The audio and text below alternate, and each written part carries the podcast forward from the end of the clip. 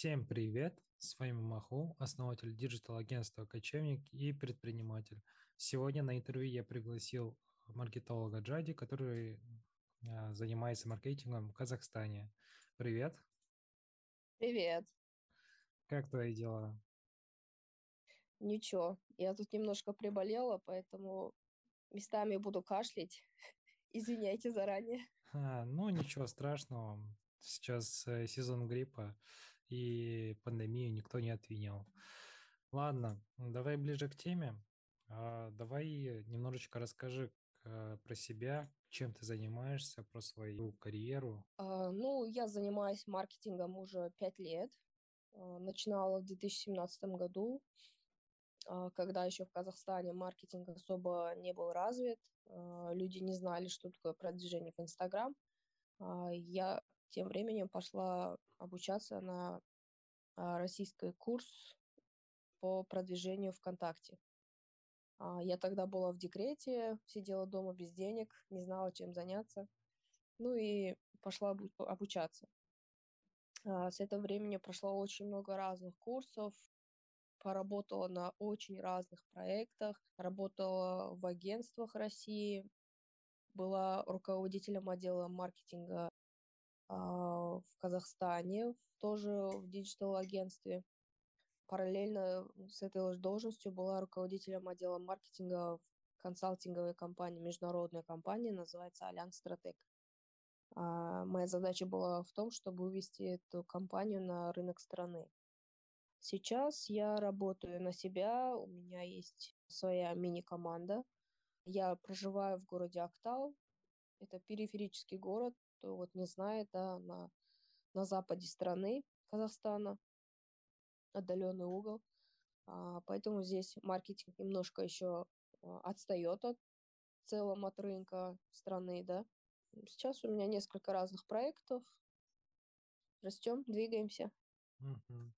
Ты в основном работаешь с бизнесом под ключ, да, идет э, работа именно с сайтом, с трафиком, с наймом в команду ребят, либо вам отдают на аутсорс, как это происходит?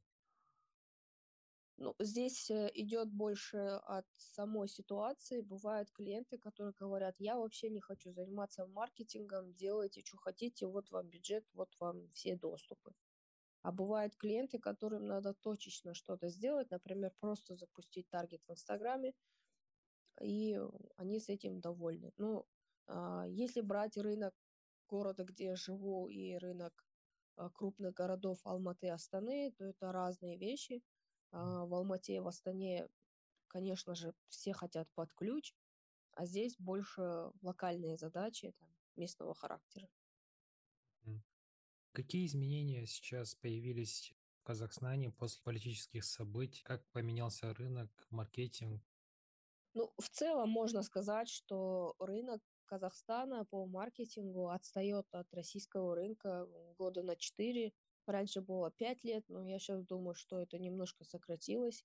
То, что было в России популярно 5 лет назад, у нас сейчас это качается.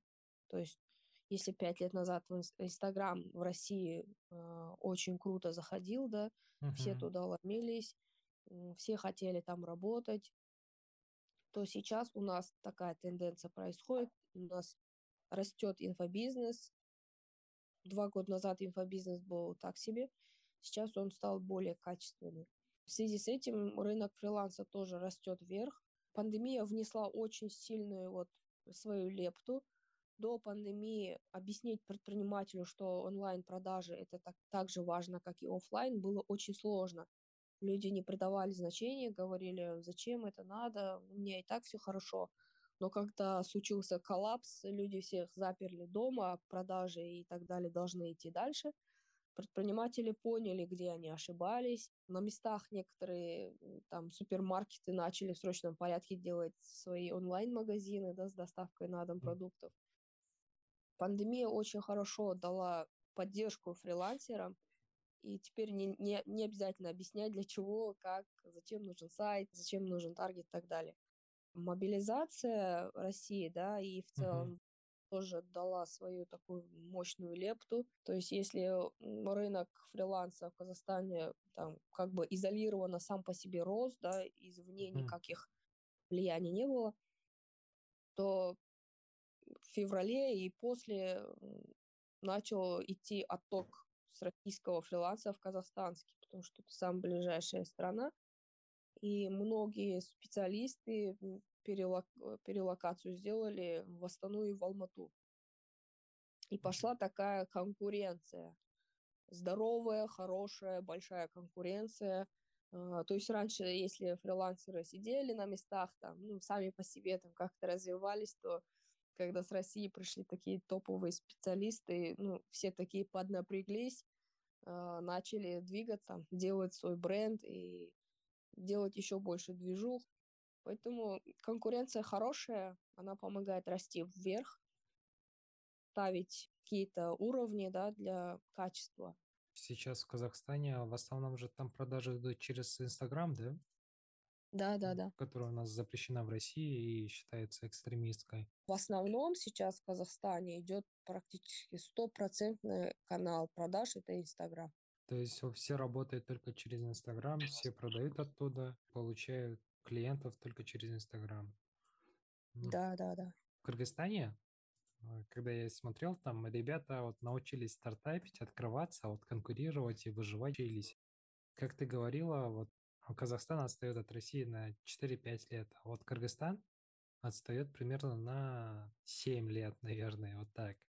Вот, но там тоже идут продажи через Инстаграм, там тоже работает все через э, Facebook. Как в Казахстане с сайтом? Насколько сейчас э, рьяно клиенты создают сайты? По своему городу скажу, да, вот я разговаривала со многими предпринимателями и бытует такое мнение, что если у компании нету сайта, ну это компания такая себе. Uh-huh. Поэтому еще второе бытует мнение, что сайт это дорого. А, я не знаю, почему такое мнение возникло, конечно же. Наверное, из-за того, что люди до конца не понимают, да, как сайт делается и сколько он стоит. То есть на рынке пока что еще нет адекватных конкурирующих предложений и нету вот четкого понимания, сколько, зачем и как.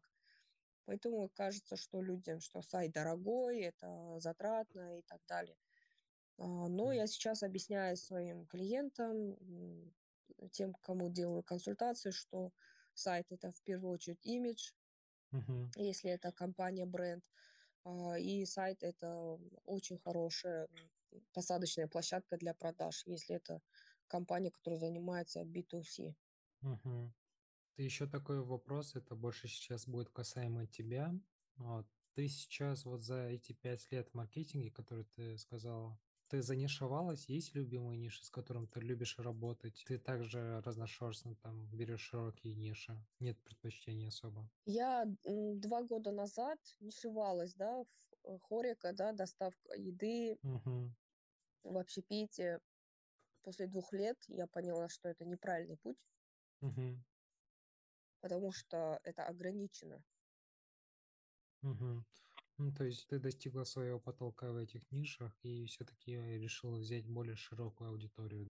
Да, маркетинг это одно и то же. То есть э, всегда основа везде одинаковая. Если ты знаешь базовую технологию, то не имеет значения какой-то бизнес. Самое главное, чтобы у бизнеса были деньги. Угу. Зачастую приходят компании, которые говорят, я хочу сделать офигенные такие результаты, но когда ты начинаешь узнавать, какой у них бюджет на это, бюджета там особо и нет. Вторая проблема – это э, компания невыстроенные бизнес-процессы. Ну, то есть отдел продаж там страдает, маркетингового отдела как такового нет. Я тоже там сталкивался с такими проблемами. Все это как бы совместной работы как таковой вообще нету, да, командной? Да, э, компания как-то существует, да, uh-huh. хромает, но при этом хочет качественный маркетинг. И приходится людям объяснять базовые вещи, что э, должна быть устойчивая платформа для того, чтобы реклама вот, принесла ощутимый результат. Ну, э, давай теперь по ценам в Казахстане. Э, сколько сейчас э, стоит услуга вот, таргетолога Ну, просто я хочу сравнить с Кыргызстаном примерно, сколько это сейчас, сколько там, например, стоит сайт-лендинг на 10 экранов. Если брать вот местные цены, да, Мгм. которые не мои цены, а местные, таргетологи запрашивают некоторые по 50 тысяч тенге, да, это по старому курсу рубля выходит 10 тысяч рублей. Мгм. Примерно, плюс-минус. А, сайты просят примерно 40 тысяч рублей, и при том это многостраничный такой большой сайт. А, но здесь вопрос больше качества, то есть какое качество ты получаешь за такую стоимость. Есть таргетологи, которые просят 40 тысяч рублей за только настройку таргета, но там идет очень хорошая качественная работа. То есть по факту получается так, чем дороже, тем качественнее. Что вот э, сложно сказать про российский рынок, то есть ты там можешь найти себе очень классного таргетолога и за 10 тысяч рублей, Мгм. и там найти себе ужасного за 30 тысяч рублей. То здесь это как-то по-другому. Здесь, если дешевле, то качество страдает, прям очень страдает, но чем дороже, тем лучше. Поэтому я сейчас себе поставила ценник 40 тысяч только за таргет. Ну, спрос на нишу, в общем-то, услуги есть, да? Очень хороший спрос. И более того, я прогнозирую, что спрос будет расти в ближайшие несколько лет, потому что Мгм. рынок только-только растет. Он еще не достиг своего пика, там еще года четыре спокойно можно зайти на рынок фриланса, научиться продавать и так далее. Конкуренции сильной я не вижу. Конкуренция большая может быть вот э, в районе песочницы, где вот все дешево продают. Но если ты поставишь ценник повыше и начнешь более качественно делать свою работу, то найти клиента будет ну, несложно. Да, я в этом плане с тобой согласен, потому что клиенты предпочитают э, платить за хороший готовый результат, а не за процессы. Ты с Кыргызстаном работала? Или Нет, вообще. А, вообще не работала, да? Ну, я в основном вот э, примерно понимаю, о чем ты говоришь, потому что я только начал работать э, с Кыргызстаном и вести там клиентов. Ну, в общем-то, результаты там прикольные.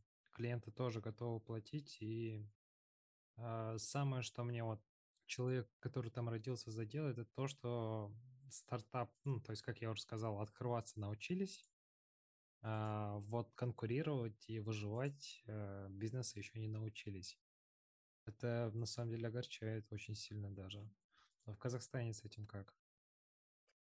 А, Да, здесь тоже есть такие моменты, но не прям так сильно. То есть Мгм. здесь ситуация другая, здесь предприниматели э, прекрасно могут обойтись без маркетинга до такого момента, когда надо масштабироваться. Мгм. Вот когда надо масштабироваться, тогда уже у них возникают проблемы. Они не знают, как кратно x10 делать. А обеспечить себе стабильный доход они могут. Мгм. Ну, в принципе, я свой вопрос, э, то, что меня интересовало, я уже узнал. Может, ты что-то хочешь от себя добавить э, ребятам, которые туда приехали, которые пытаются конкурировать с вами? Да, а, ребята, которые приезжают с России в Казахстан, у них самый этот минус, да, в том, что они не знают местный менталитет. Банально вот они не могут э, сконтактировать с человеком в общении. Мгм. Я вообще даже маркетинг не беру. Мгм. Да, есть вот э, некие различия, да, в менталитете, которые сказываются в работе. То есть э, специалисты, которые приезжают с России, они вот не знают, с какого угла подойти к человеку, казаху, да, предпринимателю, чтобы он с ним законтактился, сработался, потому что в первую очередь это человеческое общение, это должно быть взаимопонимание, и только потом идет работа.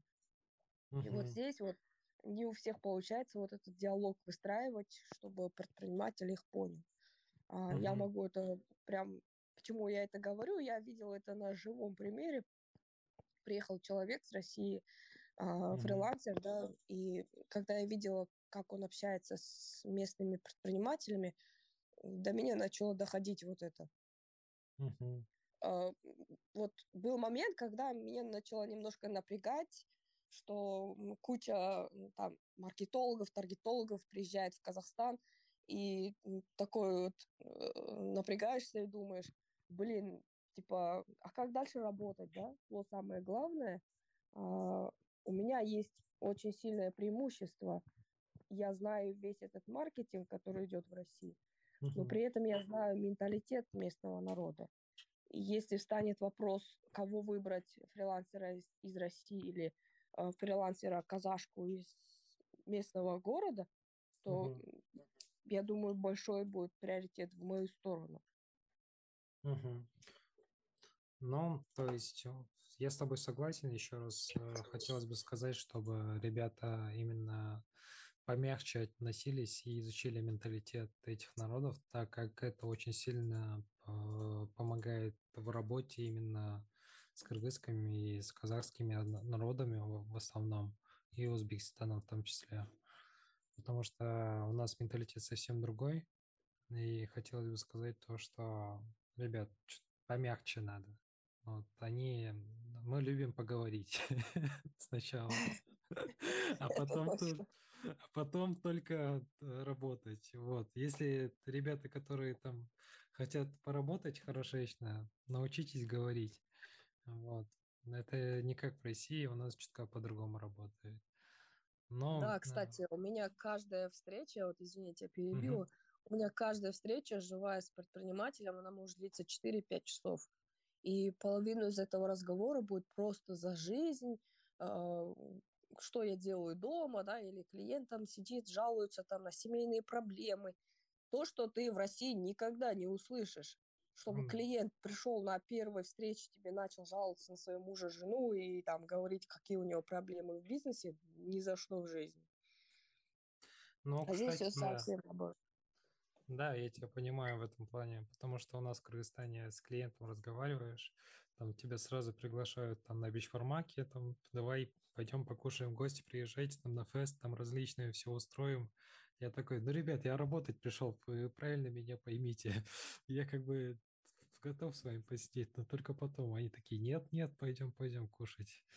А потом только работать. Но вот этот, ну, то есть этого менталитета вот, а, Конечно, сейчас мне не хватает, так как я в России, но меня там уже, вот как только вошел в рынок Кыргызстана, меня уже начали приглашать в гости. Я такой, ну, а стоит съездить. Ко мне тоже заедь, не забудь. В Казахстане обязательно буду. Хорошо. Наш безбармак другой. А, да, кстати, я слышал про вашу кулинарию. Мне больше охота именно деликатесы попробовать из конины. Все, ну. все, все, приготовим. Ладно. Мы на этой веселой ноте завершаем наш подкаст. С вами был Маху, основатель digital агентства «Кочевник» и предприниматель. У нас сегодня в гостях была а, Джади. Она маркетолог из Казахстана. Если что, можете к ней обращаться. Всем пока. Всем пока.